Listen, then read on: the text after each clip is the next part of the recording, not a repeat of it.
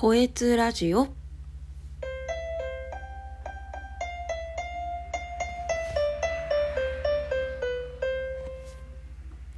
こんにちは、こえつです。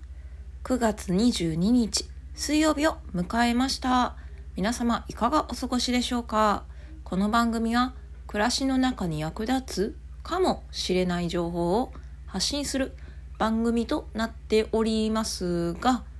実はえー、前回の放送でなんですけど私配信回数が50回を超えました。ちょっと完成のボタン交換をちょっと押してみましたけど。確かね2020年去年の11月11日ポッキーの日かな？に配信を始めたのがきっかけで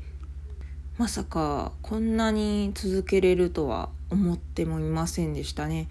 当時はねなんかブログがなかなかその人に見てもらえないから他にそのインプットっていうかアウトプットかアウトプットする場を、えー、なんか作ろうかなっていうもうちょっと宣伝のためにやろうかなと思って音声音声配信をラジオトークで始めたんですけども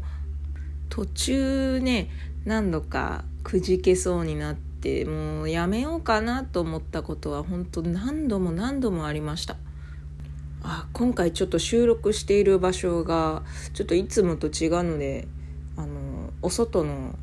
なんか車を走ったりする音が入ったりするんですけどもまあそれはさておき毎週水曜日の3時に配信できるようにいつも毎週1回は収録をしていたんですよね。たまに、えー、2本分ぐらいまとめて収録していた時もありましたけど結構自分でも自分が飽き性って分かっているのにこんな1年近く続けられたっていうのは本当なんだろうねなんか聞いてくれてる方がまあ一人でもいたからかもしれないですね。一度あの他のラジオトーカーさんのお話で自分のために私のために収録しているラジオなんですだから聞いてもらわなくても全然いいんですって言ってる人いたんですけどやっぱりそのこれを聞いてくれているそこに人がいるっていうことが前提じゃないとやっぱ続かないと思うんですよねこういう配信ってね。まあもう自分のためにやっているんだったらもうそれはまあ別にそれでもいいんですけど私にはちょっとそれだけで続けれるような根性はないなと思ってやっぱりある程度ね人に聞いてもらえてるとそれだけでなんかやる気モチベーションが上がってきますからね。なんかどういうお話だったら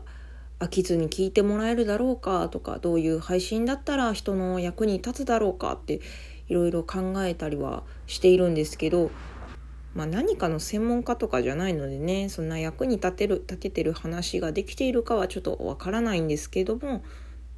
まあ、なんとか私こんな私でも50回は続けることができましたのでもうすぐしたら、え、1周年になりますので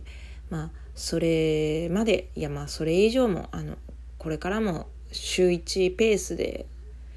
配信を頑張っていこうかなって思っております。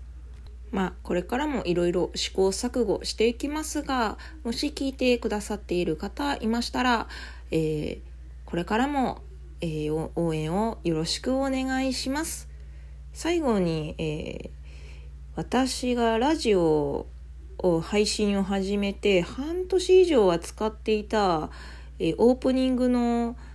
曲、まあ自分で作ったんですけど、それをちょっと流して終わろうと思います。それでは、光悦でした。